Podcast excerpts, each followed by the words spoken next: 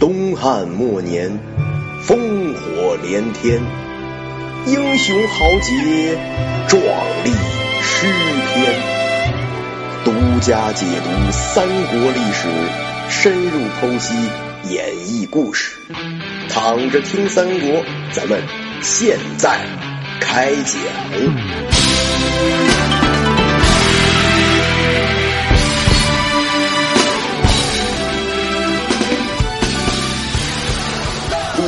十七回，初具规模。上回我们说到了董承和王子服两人组织了一个密室联盟，可是这联盟里不能只有两个人呢，他们俩加一起连一个团伙都不算呢。这时候呢，王子服说了，说将军吴子兰呢是我的死党，我们应该把他拉进来。董承也说了，说满朝文武啊。我看只有重吉和吴硕他们俩人能称得上是我的心腹，一定能够跟我们一起共举大事。这儿正商量着呢，家臣来报，说是重吉、吴硕前来拜访。董承赶紧将二人请来书房，让王子服躲在屏风后边。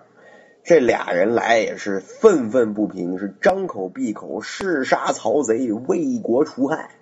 这王子服呢，就从屏风后边出来，用之前试探董承的方法来试探他们俩，结果发现这二人啊忠心耿耿，视死如归。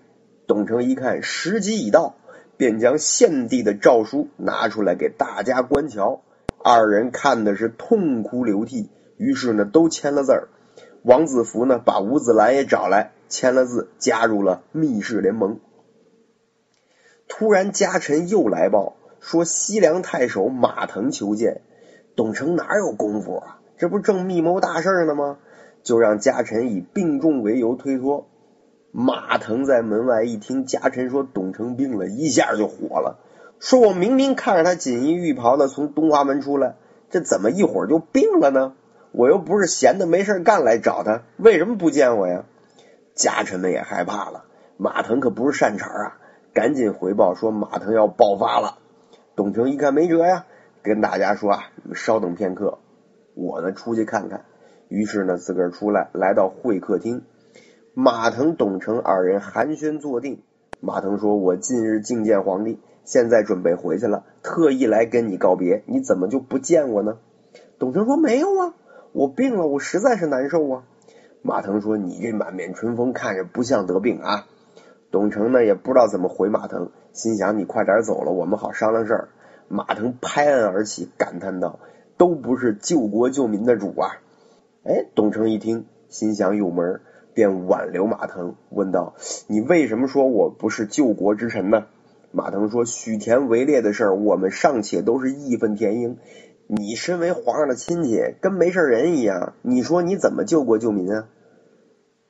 董承试探性的说。说曹丞相乃国之重臣，朝廷都得仰仗曹丞相，你干嘛这么说话呢？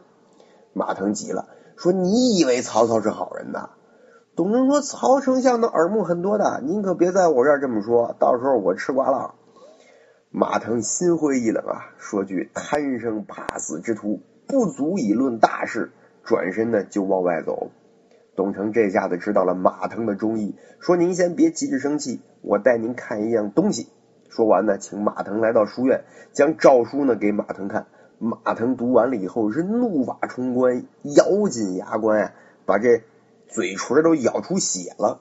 抬头呢看着董承说：“说您要是有什么行动啊，我西凉兵马可以在外接应。”董承把刚才签字的老几位都叫出来了，让马腾呢也在联盟书上签字。这六个人啊，意气风发，歃血为盟，并宣称誓死不赴约。但是这六个人毕竟还是少了点如果是十个人，那这就齐全了。董承感叹道：“现在忠义之士不可多得呀，万一我们托付了不该托付的人，我们就完蛋了。”马腾神神秘秘的说：“说我有一个人选，不知道你们乐不乐意用？”大都问谁啊？马腾捋捋胡子，说：“我看到了豫州牧刘备在这儿，为什么不用呢？”董承说：“这个刘备虽说现在是刘皇叔，但是你没发现这人跟曹操是一伙的吗？马腾一脸自信说：“你没看见前些日子在围场之上，刘备身后的关羽关云长提刀要杀曹操，但是被刘备用目光拦下。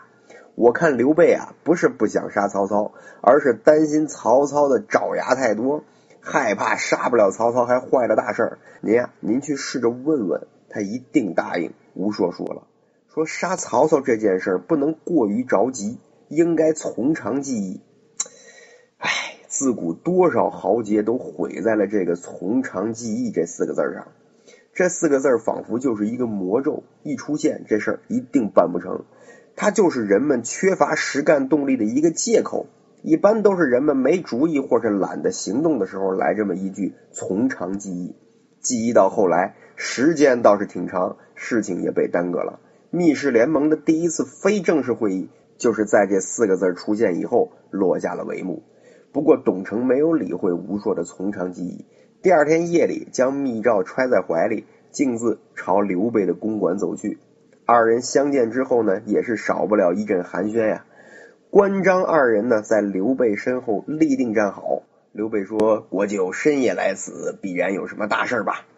董承说：“我要是大白天大摇大摆的来找你，曹操肯定起疑，所以呢，我半夜跑来。”刘备赶紧招呼。上酒招待董承，董承说：“前些日子呢，云长想杀曹操，被您制止了。为什么呢？”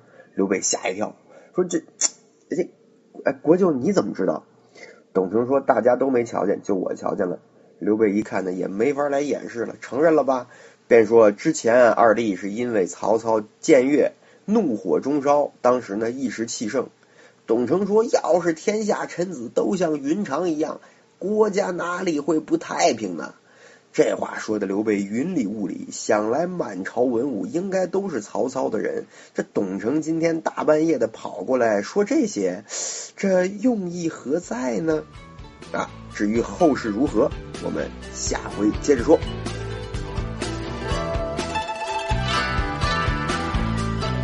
想要听到更多精彩的故事，可以关注公众号“考拉的语文乐园”。这里一定有你想知道的文学知识，如果没有，请留言给考拉老师，我来为你答疑解惑。好了，今天的节目到这儿就结束了，我们下期节目再见。